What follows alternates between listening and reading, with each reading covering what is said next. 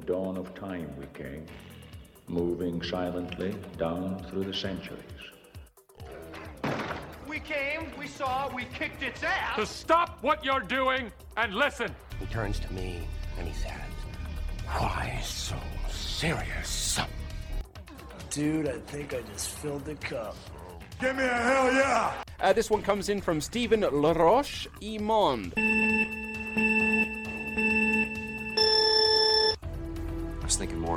Lines of on three. One.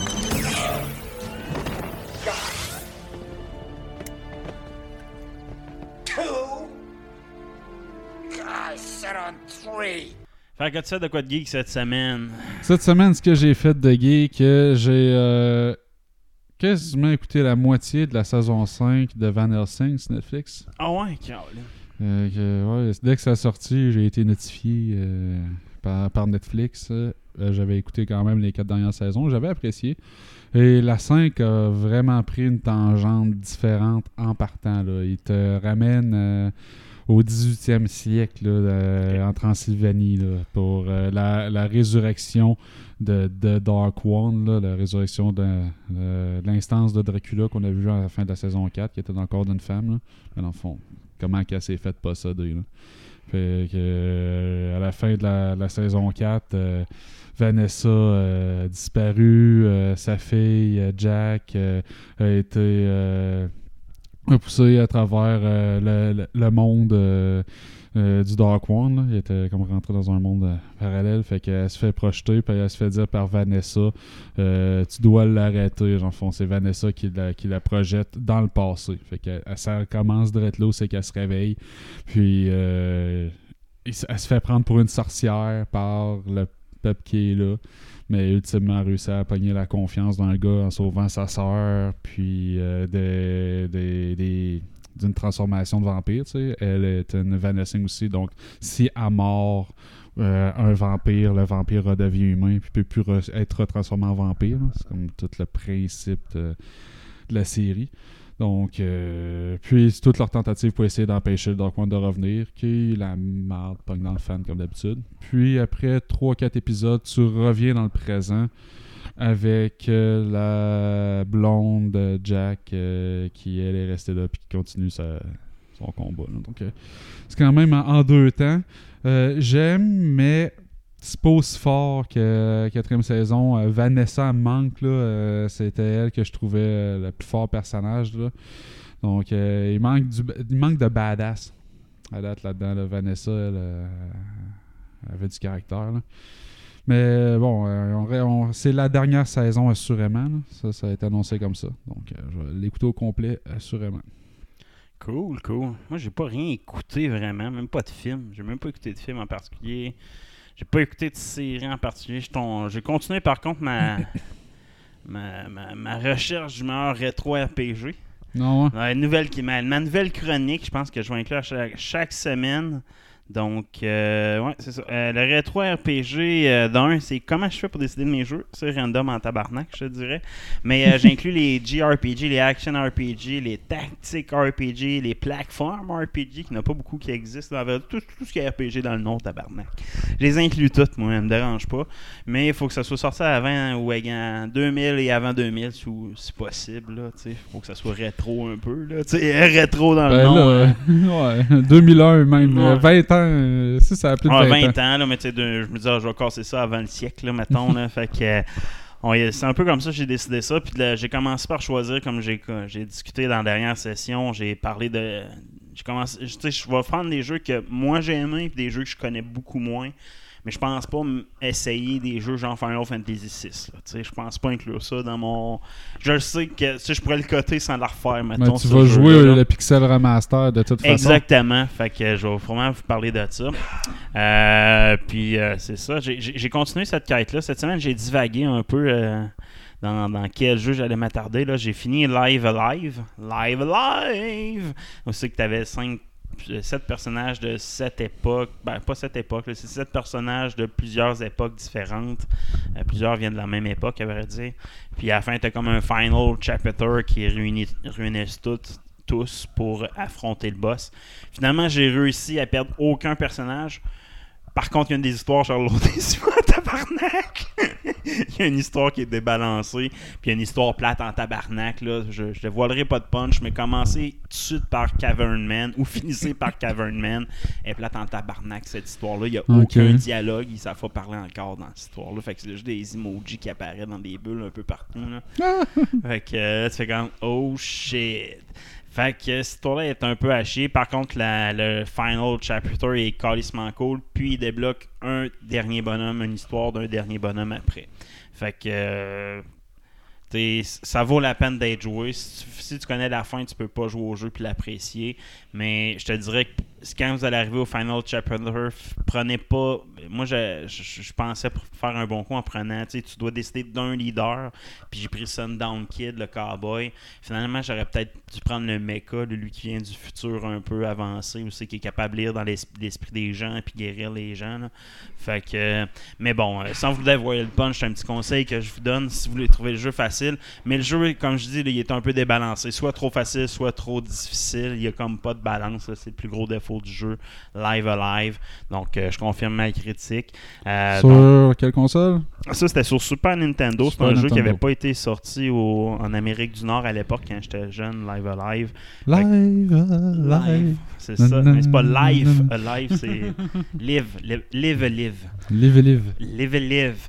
Euh, donc, euh, ça, c'est Super Nintendo. Ça sorti comme en fin de génération. Puis c'est un style très japonais. Fait que donc pas converti. Mais c'est la même équipe qui a joué, qui a travaillé sur Final Fantasy VI dans le fond. Peut-être même en parallèle à ce jeu-là. Puis tu sais, pour ceux qui ont joué à Final Fantasy VI, le bout, tu sais que tous tes bonhommes sont séparés. Là, ben, c'est le jeu, c'est juste ça. tu sais. Ok. Fait que- qui est quand même un des bouts les plus cool dans Final 6. Pour les fanatiques de Final 6, Mhm. moi, c'est un bout tu sais que tu découvres chaque personnage d'une façon unique. Lucky puis le Cid, c'est malade. Ouais. La quête de Lucky pour aller Ben, trouver le. Cid, là, c'est. Fait que, tu sais, pour moi, ça reste un des, des, des, des points forts de Final 6. Puis tu vois l'influence un peu, puis c'est les graphiques de Final 5 un peu. Avec... Fait qu'il y a beaucoup d'influence de Final dans le jeu, mais vraiment apprécié. J'ai terminé ce jeu-là, puis après ça, j'ai installé euh, d'autres jeux qui sont pas des RPG. Fait que ça m'a fait perdre, fait perdre beaucoup de temps. J'ai joué à des nouveaux jeux Ninja Turtle que j'avais jamais joué avant sur Sega Genesis. Euh, puis euh, j'ai essayé des jeux, je voulais essayer Grandia. Je me suis dit, je vais peut-être essayer Grandia. Après, j'ai fait l'intro, etc. Puis quand l'intro a fini, tu sais, j'ai fait, ouais, je m'en souviens quand même beaucoup de l'histoire. Puis l'histoire est assez enfantin. Fait que j'ai essayé un autre jeu. Je me suis dit, ah, je vais essayer Breath of Fire 4, euh, qui est comme le Breath of Fire le moins connu dans les quatre premiers.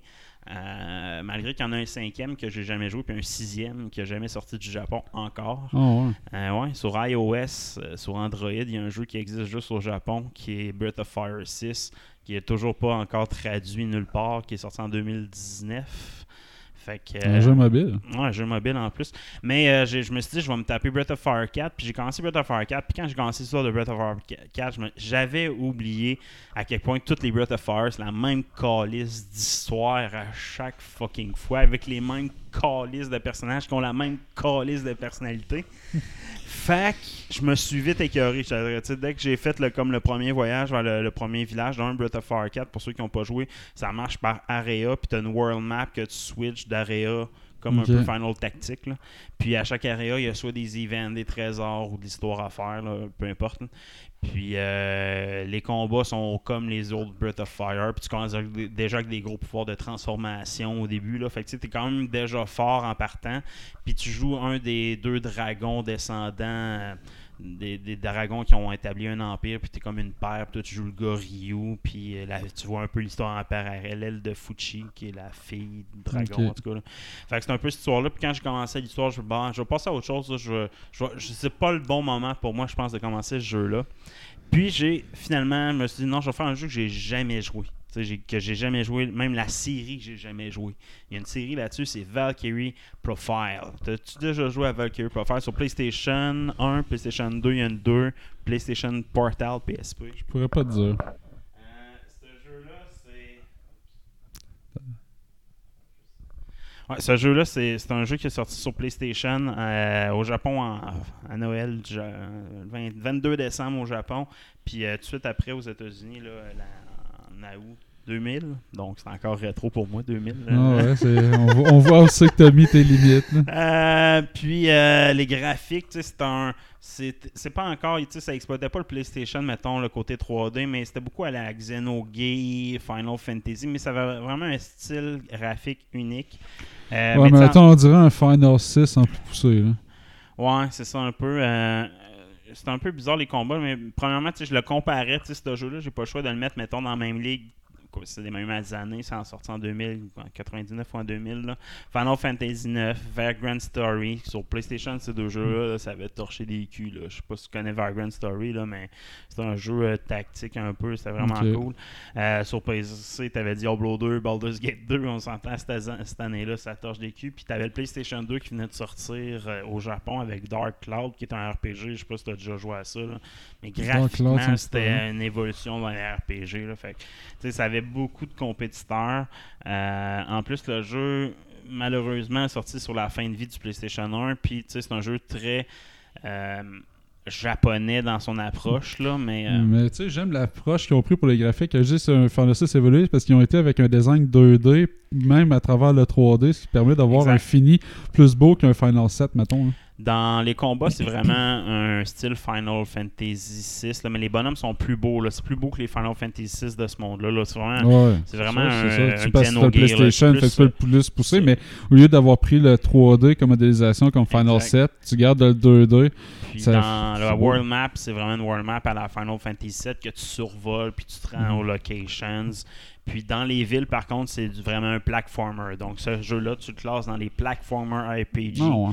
C'est un jeu qui se passe en 2D. Donc tu te promènes en 2D dans les villes, dans les donjons, puis tu rentres quand il y a des À portes. tu la mets- Zelda 2. Ouais, genre la Zelda Nintendo. 2, puis là, tu rentres dans les portes, c'est en avant, en arrière, etc. Puis dans les donjons, tu as des puzzles parce que ton personnage a des pouvoirs pour attaquer, créer des boules de glace, faut que tu grimpes, tu ramasses des coffres. Il y a vraiment un côté platformer à ce jeu-là qui est impressionnant. Étonnamment, là, les puzzles sont pas si simples que ça. Euh, vraiment intéressant. Donc, on peut le classer dans un platformer RPG. Puis en 2000, c'est un des seuls qui est sorti là, qu'on peut considérer d'intéressant dans ce genre-là. Euh, C'était pas le genre de RPG que je cherchais principalement à l'époque, mais j'ai raté de quoi en tabarnak. Euh, ce jeu-là, premièrement, comme je te dis, graphiquement, c'est c'est- c'est- c'est- C'est beau. Ça a trois genres de graphiques. Ça a trois genres d'art graphique, mais les trois sont bien réussis. Puis euh, le, le- son va aussi avec. Il y a des sons qui se fit vraiment l'histoire. Mettons, au début, tu te fais poursuivre. En tout cas, je vais arriver au niveau de l'histoire, mais l'histoire, le, le son, mettons, la musique va accélérer au bon moment. Le, le son, il, tr- il te dans l'histoire.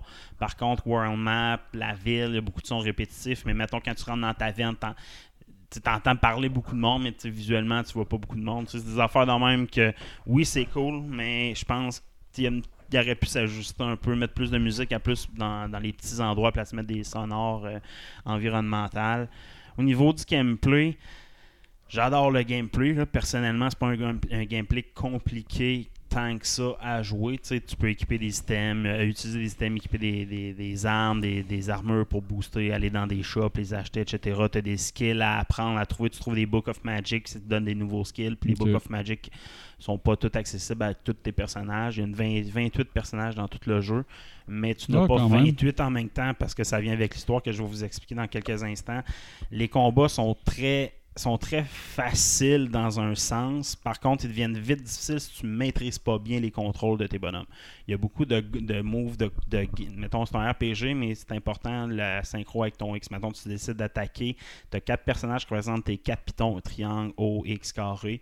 Fait que chaque personnage a un type d'attaque. Mettons, avec son épée, peut faire faire voler le monde dans les airs. L'autre, elle, peut- elle, elle se lève dans les airs, elle tire un arc dans les airs. Fait que le, Ça, c'est une bonne combinaison de personnages. Exact. Les bons combos de personnages contre les bons types d'ennemis. Puis il y a des types d'ennemis qui ont des moves de, de, bloc.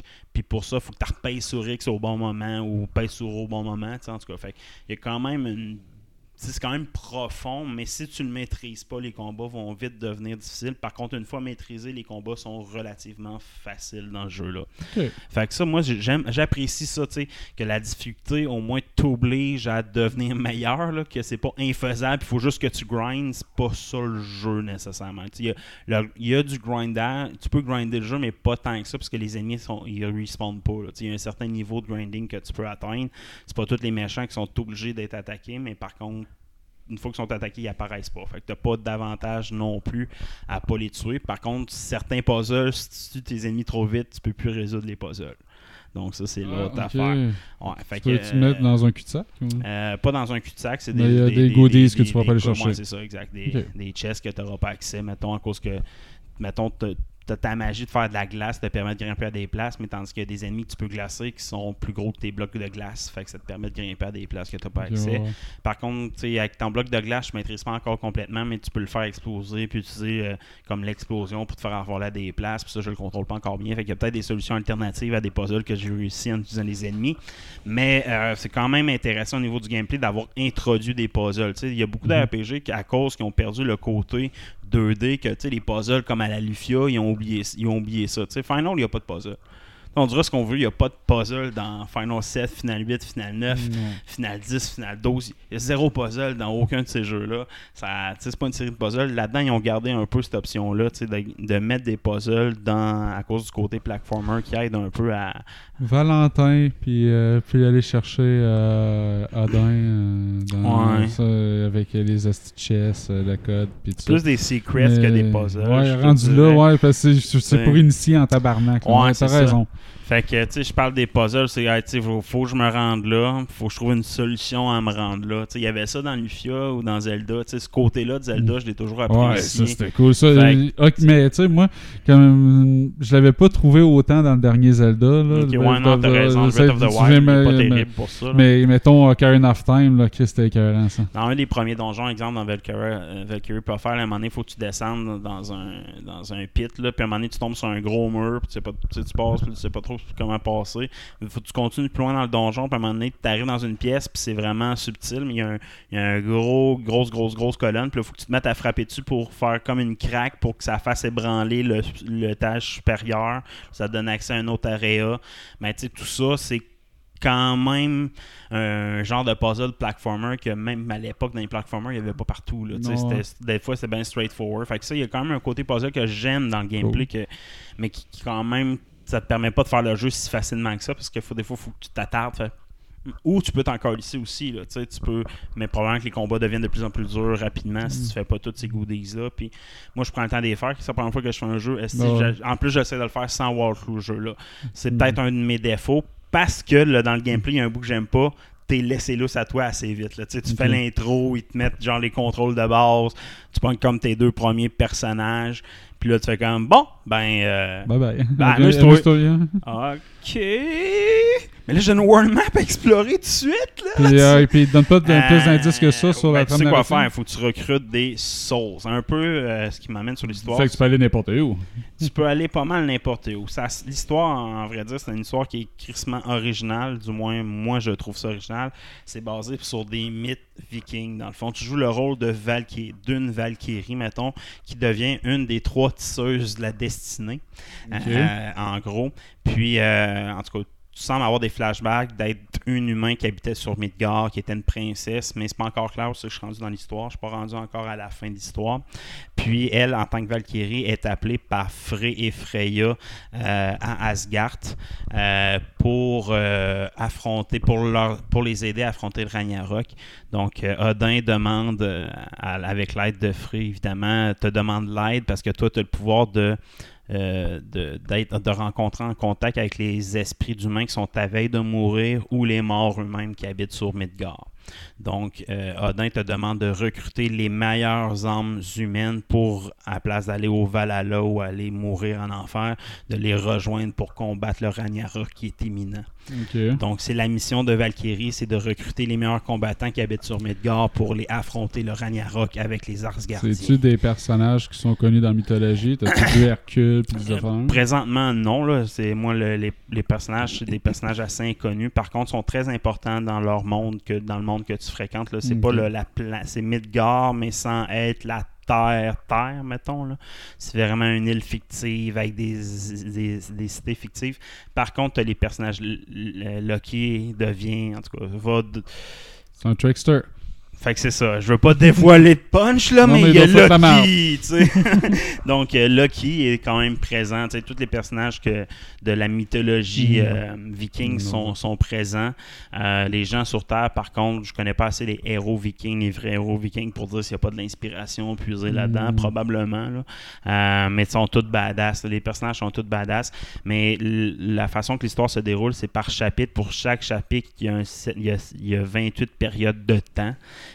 Puis à chaque chapitre, il faut que tu envoies à Asgard un guerrier si tu veux avoir la. Il y a plusieurs endings différents, là. mais idéalement, c'est tu dois entraîner les guerriers dans chaque chapitre pour atteindre une certaine valeur pour Odin. Donc en récupérant des trésors, montant leur level, etc. là. Donc le but, c'est juste de ramasser du monde, les upgrader, puis dire ben j'ai plus besoin de toi, va voir Odin. En gros, c'est un peu ça le but du jeu. Puis à travers ça, il y a plusieurs aventures de ces humains-là qui soit sont sur le bord de la mort ou se sont sacrifiés pour te rejoindre. Ou tu sais, il y a plein d'histoires qui entournent la mort de personnages. C'est- gay Ben, comme jeu? Ouais, c'est ça. tu sais, Mettons, un des premiers que tu rencontres, c'est un des grands soldats qui a réussi à tuer 10 000 euh, guerriers pendant une grande guerre, mais il est tellement écœuré qu'il se fout de son roi, puis il se met tout le royaume à dos malgré toute les, les- les- la gloire qu'il a. Là, il devient un peu fou. Euh, puis à la fin, il finit par se suicider pa- parce que tu lui promets, dis, regarde, te- Ça me fait rire. Moi, le c'est suicide. fait que c'est vraiment ce genre d'histoire-là. Fait que c'est vraiment bon comme jeu. Euh, sérieusement, l'histoire, c'est une des meilleures histoires de RPG que j'ai vu de ma vie. Je peux la comparer avec Xenogears parce que, d'un, il y a du dubbing. Tout est dubbé. C'est- toute l'histoire cool. principale. Pas toutes les dubbées, mais à la Xenogears, dans cette époque-là, des jeux dubbés au complet, tu sais, aujourd'hui, c'est une des raisons pourquoi je suis de la misère à jouer à des vieux jeux. Quand c'est pas avec un voice-over par-dessus, je suis comme fuck. C'est lourd. ouais, ce jeu-là, il a été dubbé en anglais beaucoup plus tard que sa sortie, par contre. Fait que là, moi, j'ai la version anglaise, mais initialement, c'était en japonais. Là. Fait que, mais là, la version anglaise, les voix sont fucking awesome en plus. C'est des voix, là, euh, ça trempe dedans. Là, fait que euh, j'adore la story là-dedans. Fait qu'un 10 sur 10, là, c'est sa note forte. Puis j'ai, tu sais, chaque personnage, comme je disais, sont badass, sont cool, sont bien créés. Tu sais, mettons, même Freya, c'est pas une vieille sorcière qui est la femme d'Odin. Odin, c'est pas un vieux Chris de monsieur. Tu sais, ils sont tous badass, là, tu sais. Freya est chicks, puis elle fait de la grosse magie, genre, elle fait, elle capable de magie, genre Kandinama, puis les magies sont malades aussi. C'est le style japonais avec des. Pas, pas, les, pas les moves de Dragon Ball, mais quasi, là, tu sais, avec du feu, à la place de tirer, mettons, plein de ki blast, c'est genre plein de flammes, là, qui appellent c'est Firestorm, mais tu sais, clairement, le move, c'est. Fait que tu sais, c'est fucking badass. Chaque move de chaque personnage, ils ont, chacun a des special attaques, des genres des limites, puis tu peux faire des combos de limites sur les ennemis. Là, visuellement, les combats, c'est sûr que là, c'est la version de PlayStation 1. J'ai hâte de jouer à d'autres versions plus vieilles là, sur PlayStation 2, PSP, que j'ai jamais joué. Euh, mais sérieusement, c'est fucking badass côté euh, personnage. Puis les histoires, comme je t'ai dit, moi aussi, ça me fait rire, les histoires de morts bizarres. Mais, mais tu sais, tous les personnages, à cause de ça, deviennent quasiment tous attachants. Ah sais. ouais? Il n'y en a pas beaucoup que tu fais comme Ouais, je me crise de toi. Non, ils sont tous cool. Puis à chaque fin de chapitre, fais comme Ouais, mais ça me tente pas de me. dé- tu peux les garder, là. Tu sais, c'est ça qui est tricksty, là. tu sais. Le but, c'est de les envoyer à Asgard, mais quand tu l'aimes vraiment, ton personnage, là. Je l'envoie pas à Asgard, tu peux le garder pour le chapitre d'après, l'autre chapitre d'après, l'autre chapitre d'après, tu comprends? Ben, tu peux-tu en Fait garder euh, un nombre illimité ou ben. Tu peux, tu es obligé d'en envoyer un, mais lequel que tu envoies? Ok, t'en T'sais. as un à faire, c'est. Fait que euh, c'est- c'est quand même tricks. Euh, mais tu sais ça, comme je disais, là, au niveau du gameplay, si je reviens au niveau du balancing, c'est quand même facile comme jeu à date. Pas beaucoup de difficultés euh, vraiment.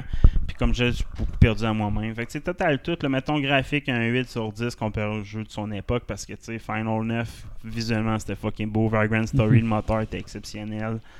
La musique, encore une fois, Final 9. Euh, Dark Cloud, la musique est exceptionnelle aussi, très style japonais. Au niveau du gameplay, ils n'ont pas réinventé la roue, ils ont juste l'ont bien monté, ça roule bien. Fait que, euh, mais tu sais, moi, côté gameplay, c'est sur des jeux comme Baldur's Gate, les platformers RPG, c'est pas mes préférés, là, fait que j'ai pas le choix, je peux pas mettre la meilleure note, fait qu'un 8 sur 10. L'histoire, par contre, là, dans tous les jeux que j'ai nommés, Final 9, Vagrant Story, Diablo 2, Baldur's Gate 2, Dark Cloud, pour tous ceux qui ont ces référents-là, l'histoire est meilleure que ces jeux-là. Ah ouais, Bal- ben, pas meilleur que Baldur's Gate 2, là. Je vais, je vais Mhm. prendre un pas de recul. là. Diablo 2, l'histoire par contre, est bonne, Mhm. mais est très de surface, là, on Ouais, s'entend. ben c'est là, parce que c'est beaucoup dans le méta. Faut Exact. t'ailles Final chercher. 9, l'histoire, c'est pas la Non. meilleure pour moi des Finals. Ouais, c'est Vagrant Story, par euh, contre, le- l'histoire de. Mettons, Baldur's Gate, c'est un 10 aussi. Vagrant Story, c'est pas loin d'être un 10. Fait que celui-là aussi, je peux le mettre dans la même classe. Fait que côté histoire, pour ceux qui trippent dans les storytelling de jeux, surtout c'est dubbé, man, c'est malade. Euh, puis un 8 pour l'amour que j'ai pour ce jeu-là. Je viens de me découvrir un- encore une fois un nouvel amour. Puis euh, un 7 sur 10 au niveau de la balance. Fait à l'époque, le jeu avait été critiqué, d'un, avait bien été accueilli. Là, un, un 8.5 sur un 9 sur IGN. euh, au Japon, un genre 35 sur 40, leurs codes sont sur 40. Fait que, tu sais, total tout, là, ça fait une moyenne de 8.5. C'est sûr que ce jeu-là, vu de mes yeux d'aujourd'hui, tu sais, c'est pas si révolutionnaire que ça pour moi. Non, mais allez, faut que tu te mettes À, à, à l'époque, c'était là. vraiment cool, mais avec les yeux d'aujourd'hui, moi, je suis capable d'y mettre un bon 8.2 euh, sur 10, ce qui fait quand même un des bons RPG que j'ai joué euh, pour l'instant. Quand on dit que moi, mon- un de mes meilleurs jeux que j'ai joué au PlayStation 1 de RPG qui m'a fait découvrir les RPG sur PlayStation 1, c'était Suikoden, puis j'ai mis 8.3. là, tu sais. Fait Mhm. que, euh, puis à l'époque, Suikoden, avait été apprécié, Suikoden 2, je parle, avait été beaucoup apprécié, mais il avait comme pogné un 8.2. là. Moi, je le mets à 8.3, même encore avec mes yeux d'aujourd'hui. Un petit faible pour ce jeu-là, malheureusement. Mais tu sais, Vagrant Story, qui est un nouveau jeu pour moi, mais l'histoire est bien meilleure que Suikoden 2. Là. Mais tu sais, pas à la même époque, je parle de 2000 puis euh, 98. Là, fait C'est surtout le pas- même, pas le même gameplay. Ouais, L'autre, c'est plus classique pas, euh, RPG. Mais que- pour ceux qui aiment les histoires sur les Vikings, c'est rare les jeux de, de RPG parlent En de attendant le prochain God of War, là. Ouais, c'est ça. Ben, c'est pas le même jeu, là, mais des RPG de ce genre-là, aussi style japonais, mais qui parlent carrément de l'histoire de Viking, man. C'est over the top en tabarnak, là, pour, surtout pour 2000. Aujourd'hui, on voit ça, là, tu sais, des histoires euh, américaines refaites par les, les Transformers, les Batman, les Ninja Turtles qui ont été repris au Japon. Mhm. À l'époque, reprendre des cultures hors japonais puis mettre ça dans le jeu vidéo, man, c'est assez rare, je te dirais, là. Fait que, euh, non, vraiment cool. Fait que je le mets dans ma colonne euh, Must Play. Pour ceux qui veulent jouer à des RPG rétro, ben, Valkyrie Profile fait partie des jeux que vous devez essayer assurément. Donc, euh, ce qui n'est pas le cas pour euh, Suikoden 1 et Live Live, qui sont des très bons jeux, là, mais des, pas des must play à tout prix, mettons. Donc, ça fait, fait, fait le tour de ma chronique euh, rétro RPG. Puis, euh, sinon, j'ai trouvé un plein de jeux de baston aussi euh, que j'avais jamais essayé. Déjà joué à ça, Marvel vs Street Fighter Ah, ouais, X-Men vs Street Fighter, Marvel vs Capcom. oui, Ouais, ouais, là. Marvel, c'est sûr, c'est Ces franchises-là, c'est Mm. vraiment deep. Là. Malade, man, sur Sega Genesis, le graphisme était meilleur un peu que le Super NES. Puis il y a Mm. même une version sur Saturn, c'est qu'on dirait des bandes dessinées, comme les jeux de baston qu'on voit un peu plus à l'époque, c'est que c'est plus artistique. Ben, Mhm. il avait fait ça aussi avec ces jeux-là. Fait que tu joues à Hulk contre, mettons, Ryu, mais en version quasiment bande dessinée là, sur Genesis. Euh, c'est sur Saturn, ça, c'est non, quand même intéressant. Je vais peut-être me partir juste rétro gaming aussi, Mm. mais je vais juste me taper une coupe de RPG Ça- avant. Ça n'a pas pogné Saturn à l'époque, mais c'était- il y avait des assez de bonnes affaires là-dessus. Le problème, c'était de la, la façon que c'était développé. Je pense que tu sais, il n'y a pas de compagnie de développeurs. Il y en avait des jeux, là, mais C'est compliqué à développer c'était c'est ça, c'était une des problématiques. C'est pour ça qu'il n'y a pas beaucoup de monde qui se sont lancés. Mais ce que ça donnait, par contre, le visuel des jeux bien programmés était plus Mm. impressionnant. Ben, c'est sûr que Saturn était comme sorti avant le PlayStation 1. Là, fait que, c'était de loin la meilleure console graphique. Là. Puis il y avait un jeu d'RPG, c'est Panzer Dragon Force. Qui est, qui est un jeu de, de tu, tu rides un dragon puis tu vas tu rentres dans Mhm. des villes puis c'est un jeu RPG c'est que ton c'est ton dragon que tu level up qui était graphiquement un jeu en 3D que tu pouvais voler dans une map affronter c'était impressionnant graphiquement. Puis moi j'avais pas de, de Saturn. Puis tu sais j'ai envie c'était un des jeux là, Panzer Dragon ou Panzer Dragon Force je m'en souviens plus comment il s'appelle il y a, à vrai dire, il y a plusieurs titres. Il y en a que c'était des jeux d'action, mais il y en avait un là-dedans que c'était un jeu de RPG. là. Moi, j'avais un ami qui que- l'avait, la Saturn, puis il y avait un jeu où c'était un vaisseau qui s'en va dans une caverne tout un peu profond, euh, dans, dans une caverne avec Ouais, plein de d'ennemis. Je me souviens plus du nom, là, mais c'était écœurant. Ouais, ces jeux-là, c'était intense sur Saturn. Sur Genesis aussi, Genesis, c'était une crise de bonne machine aussi. Là. Mhm. Comparé à la, la Super Nintendo, là, elle pouvait torcher des jeux des fois. là. Quand tu compares les Street Fighter un contre un, là, sont meilleurs sur Genesis. là. Mhm. De loin, graphiquement, c'est c'est même pas il y a même des jeux, mettons, si tu prends Star Trek Next Generation, c'est pas le même contenu que dans le jeu. Les maps sont pas faites pareil parce qu'il y avait des plus grandes capacités sur Sega Genesis, fait que le jeu est plus profond sur Sega Genesis. Ben, exemple, Ninja Turtle. Les Ninja Turtle que j'avais jamais essayé sur Sega Genesis, c'est tous les mêmes tableaux que Turtles in Times puis Ninja Turtle 3, mais refait au- comme au Super Nin, mettons, puis remixé. Tu commences, tu es dans un égout, puis quand tu sors de l'égout, tu tombes dans Alley, Alley, euh, Alley Cat Blues, le deuxième tableau de. Ninja Turtles in Times, euh, dans le fond de, de Ninja Turtle 3. Fait que tu as comme une suite de tableaux, puis tu as comme trois stages avant d'affronter ton premier boss. Il y a comme trois stages encore avant d'affronter le deuxième boss. Parce que tu as deux stages, le boss. Après ça, tu réaffrontes les trois boss consécutifs, un après un à la suite de l'autre. Puis après ça, tu arrives au, à, à Shredder. tu sais. Euh, t'arrives à Crane, puis après ça, t'arrives à Shredder. Il y a beaucoup plus de tableaux, je pense. Il y, a, il y a le même nombre de stages, mais ils sont plus longs chaque stage. Il y a plus de- d'ennemis De à affronter. là. Ouais, c'est ça. Fait que, tu sais, je- je je me suis retapé un Ninja Turtle aussi beaucoup. là. Euh, C'est qu'il y a Tatsu dedans, man. Juste voir Tatsu. Puis a un des boss faciles en plus. Tu sais, il est pas le plus tough du jeu. Là. À vrai dire, je pense qu'il est vraiment plus facile que Turtles in Times ou Ninja Turtle 3, Ninja Turtle Arcade Game. C'est sûr que plus tough que. plus- il est plus facile que Arcade Game qui est un jeu broken au niveau de la difficulté. En passant, j'ai réussi à faire le code des 9 vies. Là. Le problème, c'est l'émulateur que j'utilisais qui, qui marchait pas avec les codes. En changeant d'émulateur, j'ai mis. Euh, euh, je sais plus lequel j'ai mis, là, mais. euh, Juste qui- une vie par continu, ça fait job. hein. Ouais, je l'ai essayé, puis euh, je m'en vais de pareil. là. Non, mais avec 9 vies euh, par continu je suis un certain qu'on passe j'ai- juste fait un continu de façon, j'aurais probablement euh, pu réussir. Mais tu sais, je les ai toutes réessayés vite vite de même, puis celui-là sur Genesis, plus facile, là, je pense. Mais tu fais tellement plus de moves, là, tu sais, t'as le- t'as- tu peux pas le lancer dans l'écran quelqu'un comme au Super Nin, là, mais tu peux faire le move de basculer quelqu'un, tu peux donner un coup de pied par en arrière, tu peux sauter en donnant un coup de pied euh, en pic, en, juste en écarté. Mhm. Il y a comme plus, un- plus de sets de moves, puis le jeu devient comme plus facile à cause de ça. Puis je pense que surtout les boss sont hyper faciles. là. Ils font clairement, tout est prévisible. Il n'y a pas un boss fait comme Ah, je vois, tout, tu sais, Les je fais trois coups, je me tasse. Ils sont hyper faciles les patterns. Je pense que c'est ça qui aide, euh, ben, qui rend le jeu beaucoup facile. Puis le fait que ce qui me fuck par contre, c'est que les mauves, c'est comme les plus forts euh, footmen du jeu. Là. Fait que, tu sais, au début, c'est tous des rouges que tu affrontes comme. Man, ils sont donc bien faciles, les rouges. Les, les, les footmen euh, mauves qui sont les plus faciles dans tous les jeux. Ils tirent des shurikens. Tabarnak. Les tabarnak. fait que si si clôt ma Retro Gaming Sessions, on ouvre-tu la boîte? On commence le show avant. Ouais, startons le show. Hey, bonjour, bienvenue à Entre deux Geeks, c'est Steven et qui est Soul. C'est Guy et qui est Cotard. Commencer le show après 30 minutes d'enregistrement. On aurait dû faire ça avant, mais c'est plus on ouvre la boîte. Marvelous Marvel. Lucky des nouvelles. Oui, dans le fond, la réalisatrice, Kate Aaron, euh, sera pas la présente de la deuxième saison. Fait qu'il va falloir s'attendre à un changement de réalisateur.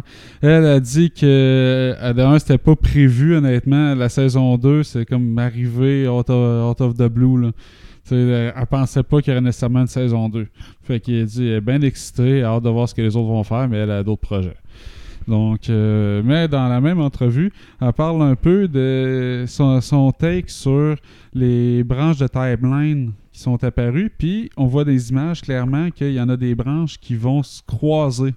C'est inévitable. Fait que, euh, ça, ça représente toutes des timelines alternatives. Puis, il dit, tu, tu vois dans le shot que très subtilement, il y en a qui physiquement s'en vont se croiser. Donc, ça devient comme des ponts. Tu vois des branches qui sont plus grandes. Puis là, euh, qui font des, branches, des, ponts avec d'autres branches qui viennent fusionner avec d'autres plus grandes encore, qui représentent une timeline.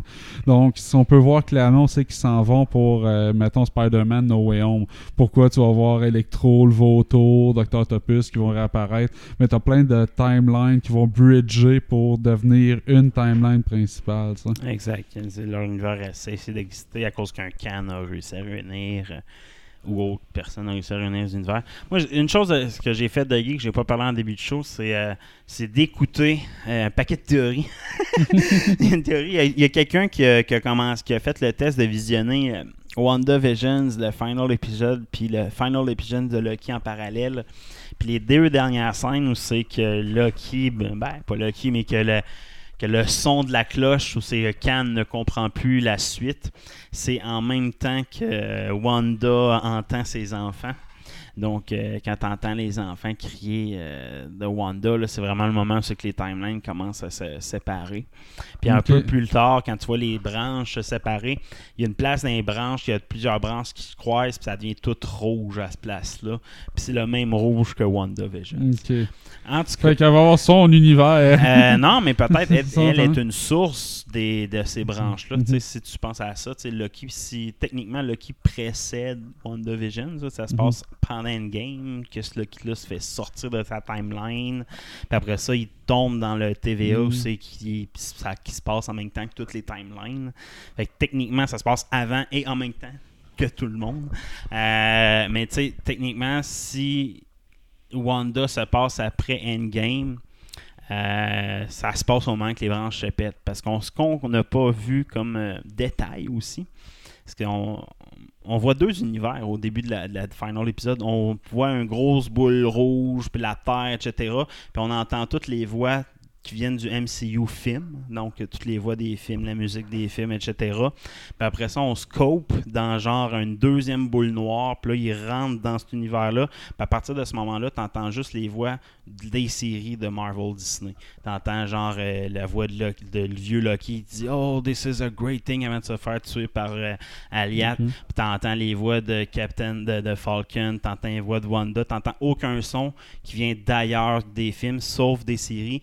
Puis une fois qu'ils ont fait ça, ils ont comme inclus des vraies séquences, genre euh, une femme qui a libéré les droits de femmes, tu sais, des vraies ouais, des séquences. puis Fait genre, Il y a vraiment ce qui, ce qui est la théorie est, c'est que le MCU est en loop infini sans que la timeline se brise. Donc la timeline se passe, l'univers se crée, se détruit. Les pierres de l'infinité ont été détruites, créées dans un univers qu'on n'a pas vu dans cette intro-là. Ça crée le MCU nous on a visualisé que, que c'est tout bien déroulé encore avec des pierres de l'infinité jusqu'à ce moment-là. Puis là, à ce moment-là, l'univers s'est complété. Une fois que l'endgame s'est passé, il s'est rendu jusqu'en 3000 cucks, etc. Puis Khan a réussi à couper toutes les branches encore une fois dans cet univers-là. Puis une fois que l'endgame, le film, s'est arrivé, c'est déroulé jusqu'en 2003 en 3000 cucks. Il y a un nouvel univers, puis c'est là que la série Loki embarque, où c'est que dans cet univers-là, Khan est écœuré de couper les branches, puis il sait, anyway, qu'il y y a un- il y a un suivant qui va le faire à sa place. Fait que c'est à, à partir de ce moment-là qu'il a laissé Loki se rendre jusqu'à lui, puis couper, laisser l'univers exploser. Fait que, techniquement, le MCU, il y a toujours eu un Khan qui existe, ben, un Eternius, un Immor- Immortus qui existait depuis le début. C'est juste qu'il était en mode passif encore. Puis là, il a décidé de dire, bon, je vais laisser quelqu'un d'autre, un Khan, prendre ma place dans cet nouvel univers-là qui vient d'être créé, puis se rendre jusqu'à Endgame en même temps que tous les films. Tu sais, c'est, le principe du temps qui n'existe pas. Fait que, ce qui est quand même logique, là, c'est... Oh, ouais, c'est. quand même très. Ça, tout se tient, là. Fait qu'à partir de là, Loki, d'après moi, c'est un Loki qui vient d'un. Loki qu'on suit, c'est pas le Loki qu'on connaît. Si c'est le cas, c'est le, c'est le Loki d'un autre univers, là, tu sais, qu'on a connu. Fait que potentiellement le Loki qui a été tué par Elliot. Ouais. C'est fucké, mais c'est ça. Ouais, vais essuyer le sang qui sort de mon nez. Mais euh, j'ai hâte de voir quand ça va être confirmé, cette théorie. Next news. Les mutants dans Black Widow. Yes, semble-t-il qu'on aurait vu notre premier mutant apparaître dans la MCU. Euh, de la scène où c'est qu'on voit le Red Guardian dans le- la prison puis il fait un bras de fer Exact. contre un dude euh, puis qui pète le bras. Lui, il devient membre d'une team très connue. Même, il va connaître Wolverine, je pense. Ouais. Euh, Ça, c'est le personnage. Ben, vas-y. c'est, c'est dans le fond, c'est un personnage qui va devenir un Wolfman, genre de Wolfman géant, là, un peu, là, tout C'est un poilu, là. Bearman. Un Bearman, moi, excuse. Puis il va joindre, euh, je m'en souviens plus, là, les X-Force à un moment donné. La Winter Guard. Dans le Winter fond, Guard, ouais, c'est ça. C'est Ursa Major, le Ouais, personnage. Puis il est joué par euh, l'acteur Olivier Richards, qui est genre, il a été appelé le géant scandinave, je pense, quelque chose comme ça. C'est un hostie de monstre, là. Puis euh, lui, dans les... il savait pas qu'il allait être un personnage, un mutant, tu sais. Lui, il s'était pas fait dire l'identité de son personnage jusqu'à genre la dernière minute. Puis là, il dit quand ça m'a été révélé, il dit j'ai été pleurer un peu. C'est mon rêve d'avoir euh, de camper un, un, un super-héros, en tout cas un, un personnage de ce type-là. Fait que, euh, ouais, lui, c'est supposé devenir le le Ursa du Winterguard, donc un grand ours qui devient à peu près dans le size puis de la puissance de, de Hulk. Là. Ça, il est très très puissant.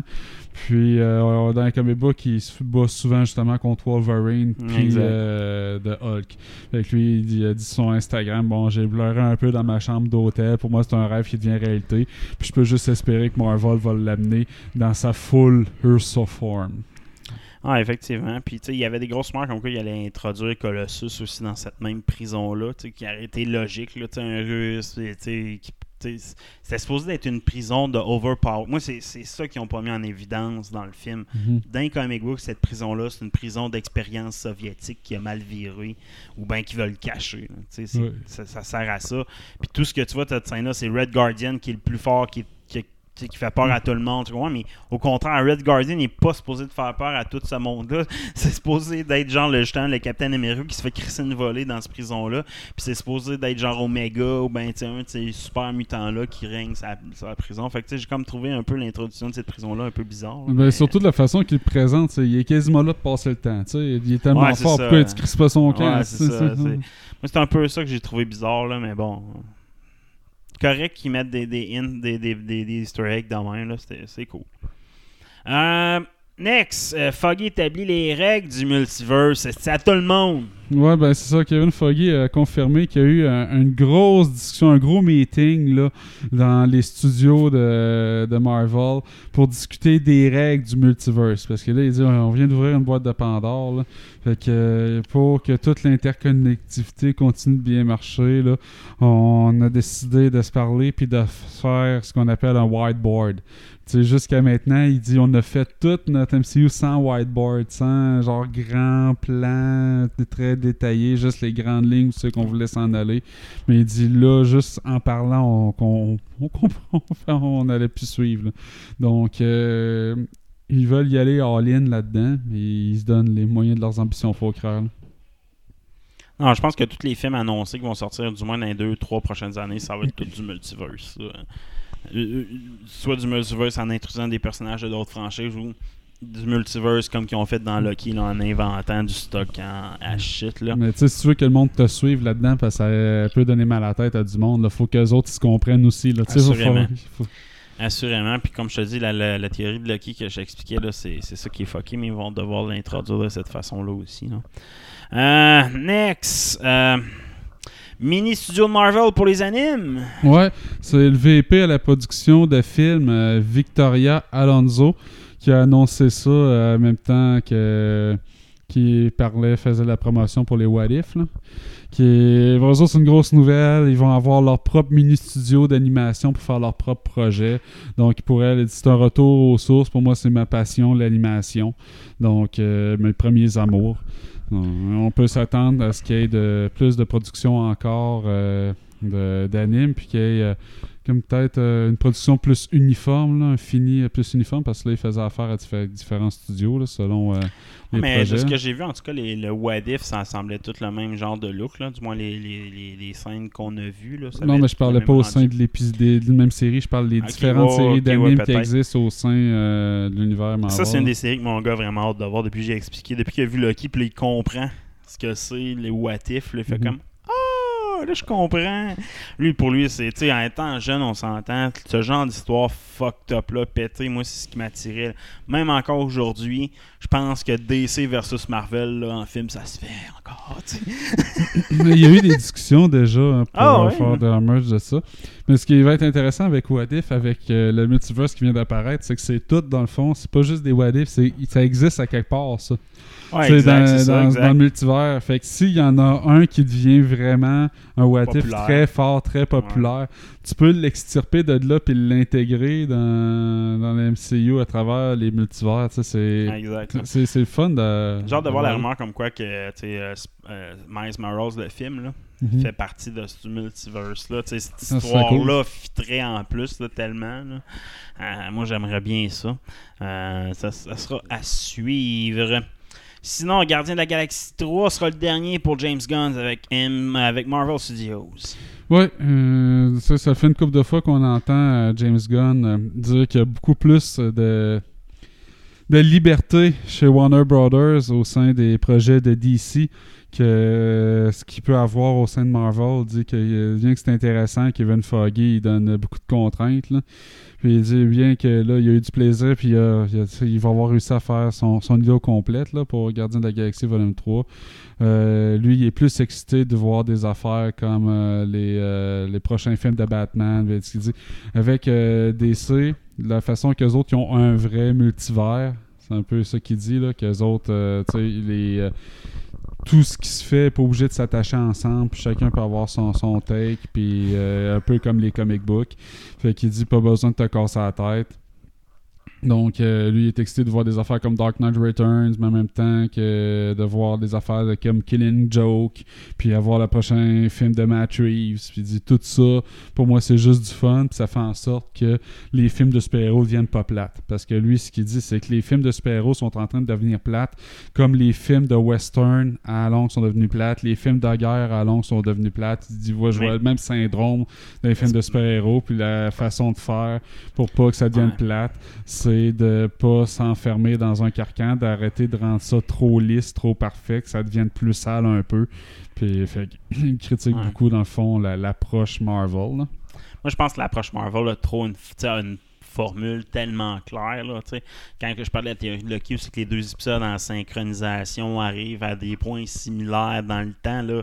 Moi, c'est pas une théorie, c'est pas même pas vrai que c'est synchronisé, c'est juste qu'ils utilisent une formule claire c'est telle chose arrive à tel moment. Il y a une- même dans le temps d'un film, c'est à 15 minutes avant la fin. Une série, c'est 3 minutes. Il y a une formule. Moi, cette formule-là a tué Western. Mais le sujet du western pour les fans va toujours rester intéressant pour ceux qui aiment les westerns.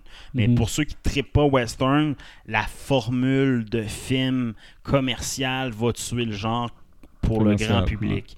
Mais il va toujours avoir un fanbase que Marvel continue moi à te donner de la shit, je vais te donner mon cash. Mhm. C'est c'est con, là, tu sais, c'est- mais c'est ça, puis c'est vrai ce qu'il dit dans un certain sens, mais encore moins, moi, 310 tu- Yuma, c'est un esti de bon film de western fait au début des années 2000. Genre, es-tu mort?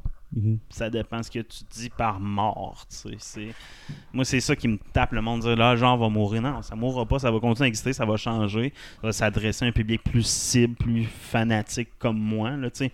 Moi, je peu importe la formule, le film, je vais le voir. Si c'est un mauvais film par-dessus mauvais film, mettons qu'ils me font 5 Black Widow d'affilée, là, ça se peut que je décroche. Là, Tu sais, je veux dire, si tu me fais un Black Widow puis tu me fais 5 Endgame d'affilée, ben, je décrocherai pas. Là, Ouais. Même si c'est la même formule pour le même film, mais l'histoire, la qualité de l'histoire puis la façon que c'est écrit pour arriver à une conclusion est à chier, là, ça va me faire décrocher. Moi, c'est ça le problème, peu importe la formule du film. Puis, tu sais, il dit, ah, ça prend un peu de saleté, ça prend. Puis, les formules, s'ils sont trop mal appliquées, c'est pas mieux. là. Tu sais, si tu me fais un. Ah, je vais essayer ça avec pété, ouais, mais c'est pété, je comprends rien, c'est pas mieux non plus. Là, fait que. Je suis- d'accord avec toi. Next news! CDC euh, Farrell nous euh, parle de son pingouin. Ouais, Colin Farrell, que ça. Moi, j'ai pas vu beaucoup dans les dernières années euh, dans, dans bien des films. Je l'ai vu dans. Ouais, c'est ça, Fantastic Beasts, mettons. Là. Ouais, il est là-dedans. Premier, hein. Ok. Fait que, euh, quand même. Donc, on sait qu'il va être. il va incarner le pingouin dans le prochain Batman de Matt Reeves. Qui, euh, on se rappelle, là, va se passer dans la deuxième année de Batman. Là, on sait que y a une transition de la criminalité, que c'est tranquillement pas vite, à part de la mafia, jusque vers les super méchants, les super vilains. là. Donc, euh, on sait qu'il va y avoir Catwoman, il va y avoir euh, le Riddler, il va y avoir un Falcone, il va avoir euh, le pingouin avec Colin Farrell. Donc, euh, puis il a dit en entrevue dans un podcast, euh, Apissade Podcast, que c'est, il, il va pas être là beaucoup. Si on en, on en croit, il dit que c'est seulement 5 ou 6 scènes. Euh, il dit j'ai hâte de voir le film parce qu'il va pas être ruiné par ma présence. Fait que je sais pas si le gars est en dépression. On va le voir dans une prison. C'est pas mal juste ça qu'on de voir du pingouin dans ce film-là. là. Je veux dire, quand quoi qu'à l'asile, une des cellules, là, on va voir plein d'easter eggs consécutifs. Là, à la DC style. Fait qu'il enchaîne en disant ça va, il va avoir les 9 minutes aussi que je vais me voir qui vont être inconfortables, mais pour le reste, je suis certain que ça va être un, un très bon film. Et euh, on va voir euh, le- ce monde-là prendre vie. Donc, en, 2000 suivre. en mars 2022.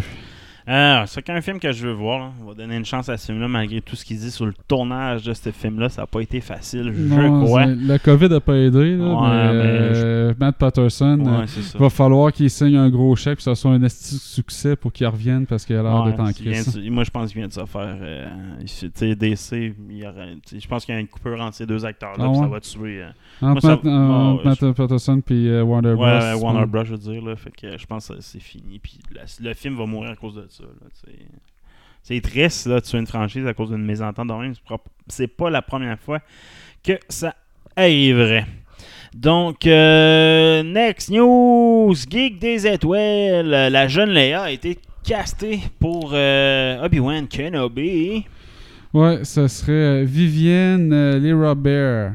Donc, qui a joué dans Bird Box, je connais pas, mais a joué dans We Can Be Heroes. Ça, euh, je sais pas si t'as écouté ça avec ton gars euh, sur Netflix, là. Lui, il l'a écouté, moi je l'ai pas écouté. Donc, je l'ai vu souvent. Là. Et que euh, ça va jouer une jeune Léa qui devrait prendre une grande partie de la série, jouer une grosse partie dans, dans la série. Donc, euh, on sait que euh, ça va se passer dix ans après la, la revanche des Sith. Euh, puis que Obi-Wan Kenobi doit veiller sur Skywalker. Puis il va se faire courir après par euh, les, euh, les- En tout cas, les inquisiteurs. Exactement. Donc, de ce qu'on en comprend, il va se faire un peu mener en bateau par euh, Léa. Tu sais, euh, ça va être un personnage à l'esprit fond- frondeur qui euh, va avoir tendance à mettre euh, Obi-Wan dans la marde. Donc, euh, Ça, ça va être bizarre parce que, c'est comme sous-entendu qu'elle l'a jamais vraiment rencontré dans l'épisode 4. Là. Fait c'est comme à, ah, c'est mon, tu sais, elle a entendu parler de lui par son père, mais elle l'a jamais vraiment rencontré. C'est un Fait petit retcon. C'est comme, ben, ça dépend comment ils l'introduisent, mais j'aurais écouté le 4, il me semble que c'est sous-entendu. C'est pas dit clairement, fait qu'ils peuvent le faire quand même. Fait que, euh, next news, Mandalorian saison 3 en production dans leur bulle. Ouais, officiellement en production. Donc, si on pensait que Book of Boba Fett allait ralentir la production de Mandalorian, Nope. Euh, non, c'est euh, back-to-back. Euh, J'ai hâte de voir ce qu'ils vont faire avec euh, Baby euh, Yoda. Puis aussi avec euh, le personnage euh, de joué par Gina Carano. On sait que à cause d'histoires de complotisme puis de, Ouais, ça, de euh, tweetage, euh, Ouais, contrat s'est là. résilier. Mais le personnage était fort, fait peut-être qu'ils vont le recaster. Ouais, j'ai hâte de voir. Euh, moi, je pense qu'on va mettre de côté pour une saison facilement, puis peut-être revoir quand la poussière va avoir retombé. Streaming War. Euh, Game of Thrones, euh, des détails sur les animes. Ouais, deux séries animées qui vont sortir. Moi, je, je, je comprends pas trop HBO là, qu'on- de continuer à caler de l'argent dans l'univers de Game of Thrones. Sans ça finit en queue de poisson, puis il y a pas de hype. En tout cas, moi, j'en ressens pas. Zéro, là. Là-dessus, parce que là, il y a deux séries animées, puis une série spin-off qui est en cours, puis deux projets qui étaient supposés se faire en live action qui ont été annulés. Spin-off est crissement avancé en plus. là, Ouais, il y en a un là, qui, qui va se faire assurément. Ouais, pas sûr qu'il va en avoir d'autres, à moins qu'il pogne vraiment fort. Mais dans les projets animés, il va avoir euh, The Golden Empire of Yeti. Donc, il se trouve dans, le continent de Essos, au, sud-est. Ça représente un peu l'em- l'Empire chinois. Donc, euh, dans cet univers-là, qui est supposé être euh, la civilisation la plus avancée technologiquement dans l'univers de Game of Thrones. Puis l'autre projet, euh, patum, supposé être basé sur euh, la vie euh, du King's Landing Slum. Donc, euh, Mais il y a peu de détails qui sont sortis encore, ceux-là. Puis ben, il va y avoir euh, la série House of the Dragon, qui va parler de toute la guerre civile targarienne, là, qui est supposée sortir en 2022, comme tu disais, qui est bien en production. Là. Donc, euh, pff, moi, j'ai buzz. Pour moi, il est mort. Ça ressemble à Stranger Things. Même pour moi, c'est pire Game of Thrones que Ah, Stranger Things. Parce que c'est moi, pire que Stranger Things, là, pour moi. hein. ben, Stranger Things, il est temps qu'ils sortent de quoi. Là. Ah, il est temps, mais sinon le boss va mourir, puis les acteurs, euh, leur gloire va passer aussi avec. Là. Mais, euh, je pense qu'il y a bien des acteurs, à part elle qui fait Eleven, là, qui n'ont rien fait de bon depuis. là.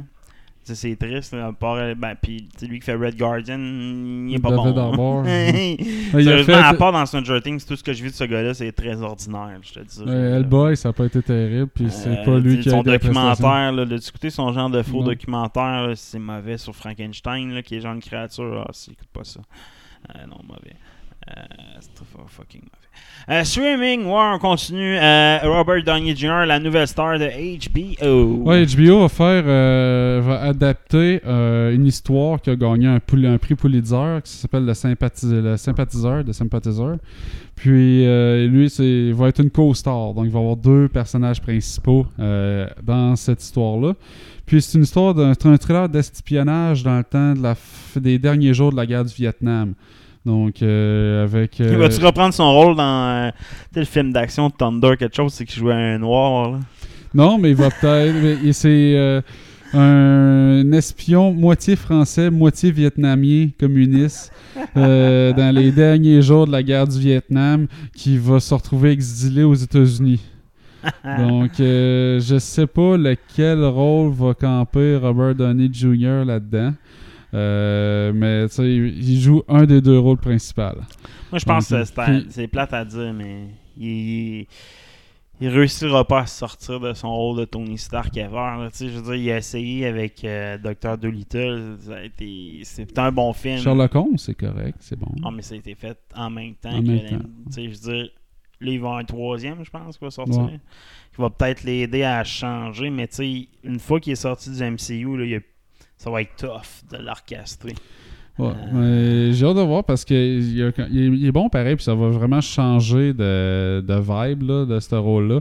Puis non seulement il va jouer un des deux rôles principaux, mais il est supposé jouer aussi plusieurs rôles euh, secondaires dans la série. Là, Je comprends. Donc, euh, À la...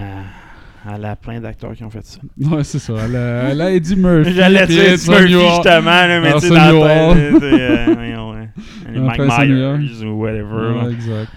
Euh, next news, spin-off pour John Wick sera très court. Trois épisodes. Le- la série spin-off de John Wick, le Continental, qui est supposé raconter euh, vraiment les origines du Continental, puis euh, l'histoire euh, de son ami là, euh, euh, qui le trahit à fin du 3, là, quand il était jeune. Là, je me souviens plus de son nom. Pas grave. Fait que- qui est ge- gestionnaire du Continental dans, dans le- les euh, trois films de John Wick. Donc, une série, seulement trois épisodes, mais avec pas mal de budget par épisode. Un genre de 20 millions minimum par épisode de budget. Puis avec euh, des durées d'un mini-film. Fait qu'il il, il compare ça un peu à la production là, de la série BBC Sherlock Holmes, euh, Sherlock, là, avec euh, Cumberbatch. là. Yes. Donc, ça va aller chercher dans cette qualité-là. Fait que ça va se passer 40 ans avant les événements de John Wick. Puis ça, l'his- l'histoire d'un jeune Winston. Ça, le, le gars qui gère le Continental, c'est Winston. Ok. Qui, euh, D'ailleurs, a été confirmé qu'il revenait dans John Wick 4. là. Donc, euh, je suis content parce que ça va sûrement être la suite directe de l'histoire. Ils ont une chance pour moi d'essayer d'exploser l'univers Ah, de. John Wick en un multiverse, c'est ça. Fait que c'est mieux d'être de haute qualité. leur Moi, c'est trois épisodes. Moi, j'aime ça. Trois épisodes, là, bang, bang, bang. T'es intro, middle, conclusion. Moi, j'adore ça, ce genre de série-là, sérieusement. À suivre. Euh, nos nouvelles Prime. Des détails encore de plus en plus dégueulasses pour The Boys. Ouais, c'est euh, c'est sorti en entrevue avec euh, The Rap. Euh, Puis c'est encore euh, des euh, Eric Crypt gars qui un des scénaristes s'occupe euh, de la réalisation euh, de Boys.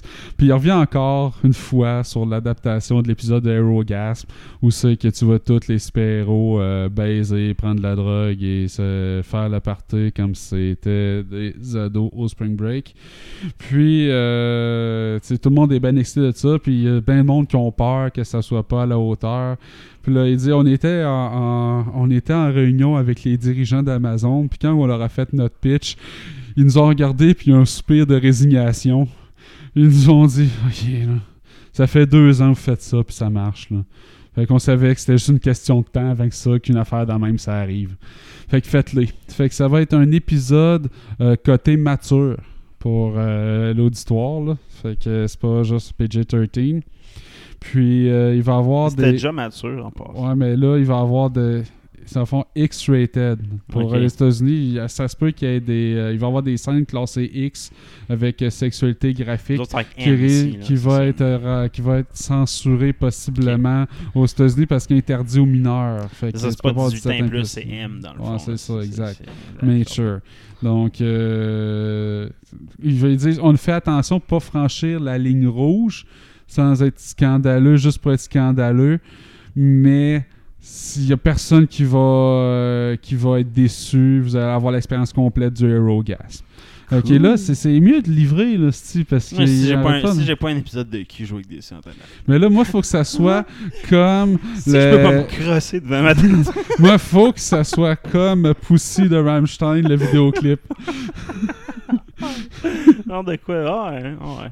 Fait que, euh, next news, euh, Prime, après Lord of the Rings, s'attaquera aux 6 millions et contes et légendes inachevées Ouais, de Tolkien. Amazon Studio qui a réussi à avoir les droits là-dessus, puis c'est une première, hein. Ça y a jamais quelqu'un qui a réussi à avoir les droits pour euh, Silmarillion puis les contes et légendes inachevés. Euh, Il y a Peter Jackson qui a essayé d'avoir les droits pendant longtemps, puis les, les, les intérêts de Tolkien, les descendants de Tolkien, ça a l'air qu'ils sont pas un fan de la réalisation de Peter Jackson. Ils ont pas tant tripé des, cette trilogie des Seigneurs des Anneaux. Ils ont encore moins tripé sur la trilogie de Hobbit, puis on comprend pourquoi. Fait qu'ils ont toujours refusé euh, de donner euh, les droits. Mais là, l'estate des Tolkien sont proches de la production de la série qui fait Amazon. Puis là, Amazon, eux autres, sont entourés d'experts de l'univers de Tolkien vraiment profond.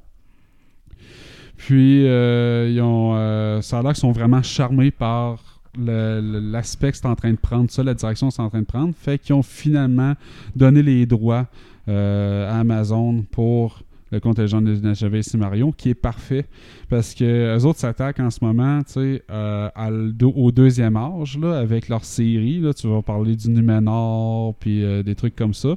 Puis là, ils sont revenus sur l'aspect nudité qu'il va y avoir dans la série d'Amazon parce que ça a fait comme un clash auprès de certains puristes qui dit que c'est pas un Game of Thrones, le Seigneur des Anneaux, puis t'es pas supposé voir du monde fourré. Puis il dit c'est pas ça qu'on va faire non plus, ça va pas être sexualiser la nudité. Il dit on veut vraiment montrer euh, la déchéance, de la torture que subi les elfes par Melkor, qui devient Morgoth, là, le, le maître euh, de. Sauron, là, qui les a transformés pour la première fois d'elfes à orques. La première génération d'orques qui a été créée, c'est de cette façon-là. Puis c'est ça qu'ils veulent voir montrer dans toute l'amplitude et la nudité qui vient de la torture que fait subir euh, Melkor. Puis ça, ça se passe dans le premier, dans le premier âge. Ça veut- dire que dans leur série, ça va, qu'il va se passer majoritairement dans le deuxième âge. Il va avoir flashbacks. des flashbacks. Fait que d'avoir accès au Silmarion puis au contingent inachevé, tu peux aller ratisser vraiment large dans la mythologie. là. Donc, euh, j'ai c'est le projet d'Amazon qui m'excite le plus. T'sais, ils n'ont pas encore fait des beaucoup de productions comme Netflix. Non, on s'entend, ce cash-là, faut pas qu'il se plante. Là. On Ils ont mis un milliard pour euh, Plante- 5 saisons, Plante-toi pas parce que. Hey les Jizz, Lion Gates, euh, Aki, Clerks 3. Ben oui, c'est Clerks 3 euh, de notre Bob, Kevin Smith! Bob National, Kevin Smith. J'avais Smith, euh, je cherchais le Kevin. Euh, c'est finalement trouvé une maison de production, Lionsgate quand même, Yeah. qui, a- qui a acheté les droits. Donc, euh, 15 ans après le dernier. Euh, c'est, euh, si on se souvient un peu euh, de l'histoire, c'est supposé suite à une crise de cœur, euh, le Dante euh, décide euh, de changer un peu sa vie. Puis de, fait qu'on va voir euh, Jay, on va voir Bob, on va voir euh, euh, Rosario Dawson qui va rejouer Becky. Donc, euh, partie de loin avec. ben, c'est elle qui a fait. L'apprenti d'Anakin? Ah euh, voyons, esti, l'apprenti d'Anakin, là? Oh c'est- ouais, dans la série Mando, là. Ouais. Asuka. Ah, c'est ça, c'est. Fait que, euh, tandis que dans Clocks 2, elle disait que c'était correct de, de faire de l'anal puis tout ça à graine après, ben là, elle a fait du long chemin depuis, puis elle va revenir quand même jouer Becky.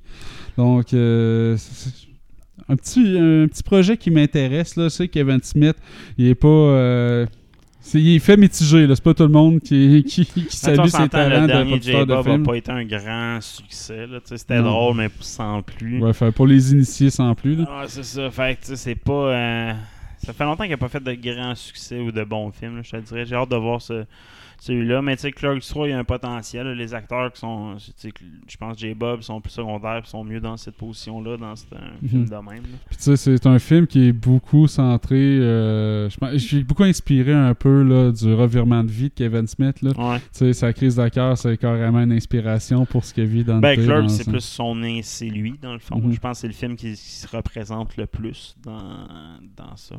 J'espère qu'on va avoir là, plein de références euh, euh, dans l'univers large de Kevin Smith, le Kevin Smith verse.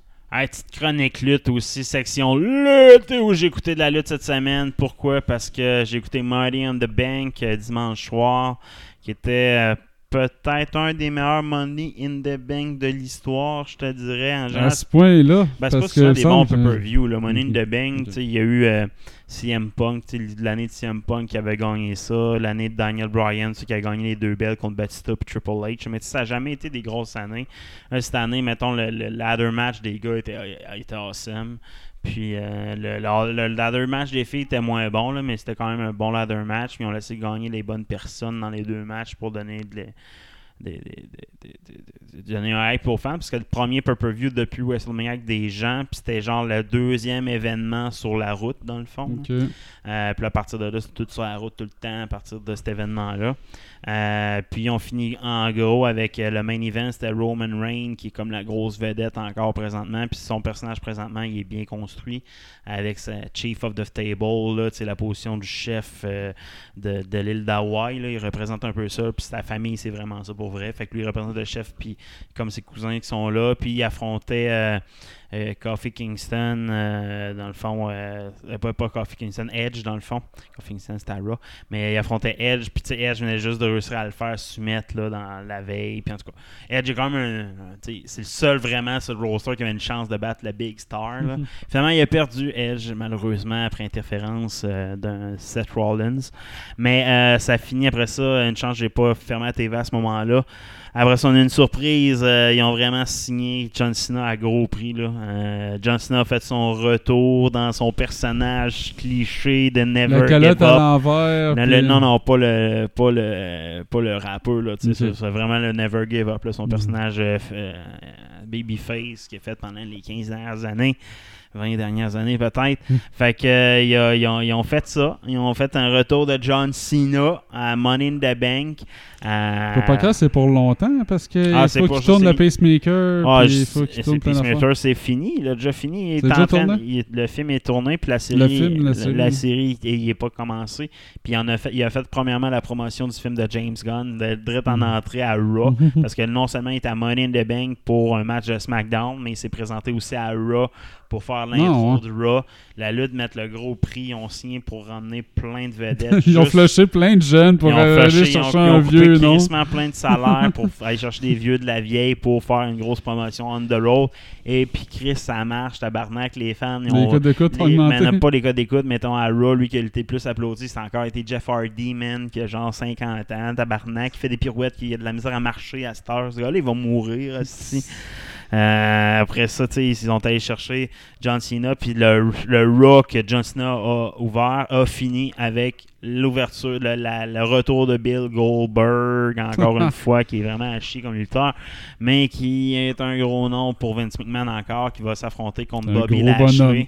Quand c'est une, euh, contre un autre gros bonhomme, fait que Spear contre Spear encore. Puis euh, ils vont l'affronter à SummerSlam. Euh, ils ont mis du gros cash, mais pendant ce temps-là, la EW, eux, euh, ils sont allés fouiller dans les déchets de la, de la WWE. Ok. Euh, ils ont réussi à signer.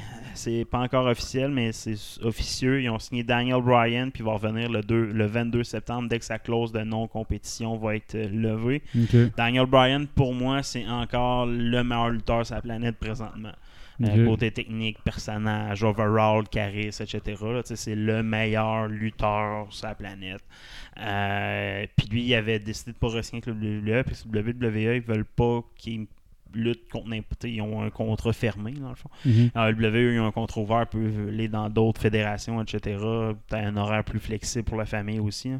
Fait que, euh, ils ont réussi à le signer. Et non seulement ça, on a aussi appris que la ont- sont en train de signer le plus gros nom de la lutte des 20 dernières années. CM Punk, esti. Enfin, mais cette fois-ci, c'est des négociations sérieuses.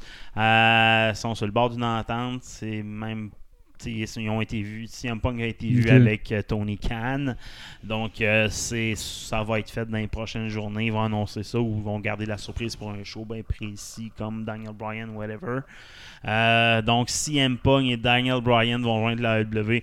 Vince McMahon va s'arracher les cheveux de la tête. Esti, c'est CM Punk, c'est à cause, tu sais, lui, CM Punk, puis il se parle même pas encore, là, Vince McMahon, CM Punk. Puis Daniel Bryan, c'est comme le gars que Vince McMahon n'a jamais voulu mettre sur sa ceinture, mais à chaque fois que Daniel Bryan il embarque dans une histoire, toute la foule devienne amoureux de ce gars-là, puis tu veux toujours prendre pour lui, fait qu'à chaque fois, il n'y a pas le choix de le mettre dans l'histoire principale, mais tu sais, c'est un petit, c'est un petit lutteur, puis Ouais, c'est pas un gros bonhomme. tu sais, fait que euh, c'est, c'est, c'est, c'est la grosse compétition. Là. Tu vois que ça revenu sur Thunder Road, puis le cash recommence à rouler dans la machine. Là. Ça commence à apparaître. Il paraît que les ventes d'articles n'ont jamais été aussi, aussi grandes aux États-Unis. Les articles de promotion, t-shirts, etc. là. Fait que. C'était mon petit segment lutte. Maintenant, dernière chronique. Let's play. Euh, Steam Deck. Tu parles de ça? Tu content? Ben, Valve qui a sorti euh, sa, sa console portable, là, qui ressemble beaucoup à une Switch, la Steam Deck. Donc, utilise son euh, système d'exploitation SteamOS. Un écran de 7 pouces LCD touchscreen euh, 1280 par 800. Donc, euh, Combien? réseau de 1610. Euh, il va y aller euh, un petit peu dans le descriptif. Euh, dans le fond, avec les specs que ça a, 16 GB de, de, de DR5, ça peut faire rouler Jedi Fallen Order, high graphic, sur super fluide. Euh, les contrôles sont un peu bizarres, de la façon dont ils sont placés. Ils sont placés vraiment haut autour euh, de l'écran. Je sais pas si c'est super confortable, ça va être à essayer. Donc, euh, il y a trois modèles 64 GB, 256 GB puis 512 GB. Tu peux avoir une carte micro SD pour augmenter l'espace de storage. Fait que 400$, 530$ puis 650$ américains. Donc, quand même, pas donné. Là. Disons que la 64 GB, celle d'entrée de gamme, est à peu près équivalent à une Switch là, en termes de prix. Là. Fait que il supposé avoir un port euh, HDMI pour pouvoir connecter après un téléviseur là, à la Switch. Donc, euh, si euh, vous voulez euh, l'essayer, supposé avoir une autonomie entre 2 et 8 heures, dépendamment de ce que tu en fais, ce qui est pas énorme quand même, 2 heures, là, la Switch est supérieure à ça. Mais euh, Jedi Fallen Order, high graphique, je pense que la machine est plus puissante qu'une Switch ouais, c'est ça, là. exact. Donc, euh, je... il y a du monde, j'imagine, qui vont pour y ceux- aller. Là, Pour parce ceux que qui ont des grosses librairies Steam, tu sais, Mhm. c'est crissement intéressant, là, je pense. Exact. Mais... ça peut ratisser large dans ta librairie, les jeux qui peuvent jouer. Ouais. Mais dans le contrôle, c'est pas tous les jeux qui vont sincèrement devenir intéressants à jouer. Là. En sûr. tout cas, moi, j'ai beaucoup clavier souris dans les jeux que j'ai achetés sur Steam encore. là. Ouais, moi aussi pour la plupart. C'est des jeux de stratégie, des jeux que tu as besoin du point and click. Là. Fait que ça sera à suivre. Hey, Ubisoft euh, créera un rival à Fortnite. Ouais, un free-to-play inspiré des jeux de Tom Clancy qui s'appelle X Defiant. Les autres qui disent que ça va être euh, leur euh, nouveau euh, Siege. euh, Fortnite, Siege, les affaires de même. là. Parce que tu sais, le Rainbow Six euh, Siege, là, c'est quand même un crèse de bon jeu. On dira ce qu'on voudra. Rainbow Six, ils n'ont pas sorti un mauvais titre. Ça n'a jamais été un méga succès, mais ils n'ont jamais sorti de mauvais titre. Puis le dernier siège, là, qui est quand même un petit bon titre, euh, ils réussissent à, à torcher les culs. Fait que bien content que Fortnite ait des rivales un peu plus réalistes, un peu à la Call of Duty Modern Warfare ou quelque chose comme ça. là. Ça va être. euh, mais bon, est-ce que ça va tomber dans le piège des Battle Royale par Ben non, ben c'est dans le fond, ça va marcher à coup de deux équipes de six, dans, avec euh, des, euh, les factions de défiants, donc des capacités spéciaux, dans le- tout inspiré de l'univers de Tom Clancy, des maps inspirées des jeux de Tom Clancy. Donc, il va supporter le crossplay. Ça va être sur PS4, PS5, Xbox One, XS, euh, Ubisoft, Connect, Amazon, Luna, Stadia, Sti, Alouette. Ça va être un, peu partout. Donc, euh, 5 août, pour le, qui va avoir euh, une bêta fermée, si vous êtes intéressé. Next news, Final Fantasy Remaster, Pixel Remaster, des news. Ouais, Final Fantasy Pixel Remaster, c'est le projet pour euh, la remasterisation euh, de façon uniforme de, tous les classiques de Final Fantasy. Donc, les trois premiers sortent le 28 juillet, dans 6 jours. Euh, c'est quand même onéreux. Hein? Euh, ça va passer. Mais là, il y a des spéciaux en ce moment, mais c'est genre du 12 à 20$ piastres par titre. Ouais, c'est ça, c'est pas donné là. C'est pas donné, il faut, euh, faut les vouloir, mais ils sont beaux par contre. là. La, la remasterisation est vraiment belle. Donc, euh, c'est. Ils ont remasterisé les graphiques, les personnages, la musique, mais avec le- l'auteur de musique originale, avec le dessinateur original. Donc, euh, plus de fluidité dans les animations. Euh, J'ai regardé une couple de vidéos, ça fait vraiment la job là, quand même. Tu gardes l'esprit euh, pixel, mais tu fais comme le take plus moderne de tout ça. Il y a des grosses chances que je me laisse tenter pour acheter le bundle sur mais là je sais pas. Est-ce qu'il va juste être sur Steam ou s'il va Ben, aller je sais pas, le, bundle, il est à combien, tu me disais, le bundle? euh, là, euh, autour, c'est en euros en ce moment là, de ce que j'ai, mais j'imagine autour d'une centaine de piastres, euh, peut-être un spécial à 70 piastres pour avoir le, le bundle. là. Euh, parce qu'il y, a il y a des spéciaux en ce moment là-dessus. Mais je, je sais pas si il va l'avoir juste sur Steam ou si je vais pouvoir, mettons, l'acheter sur la Switch, n'importe quoi. Parce que ça, c'est un jeu que j'aimerais ça avoir sur une console portable.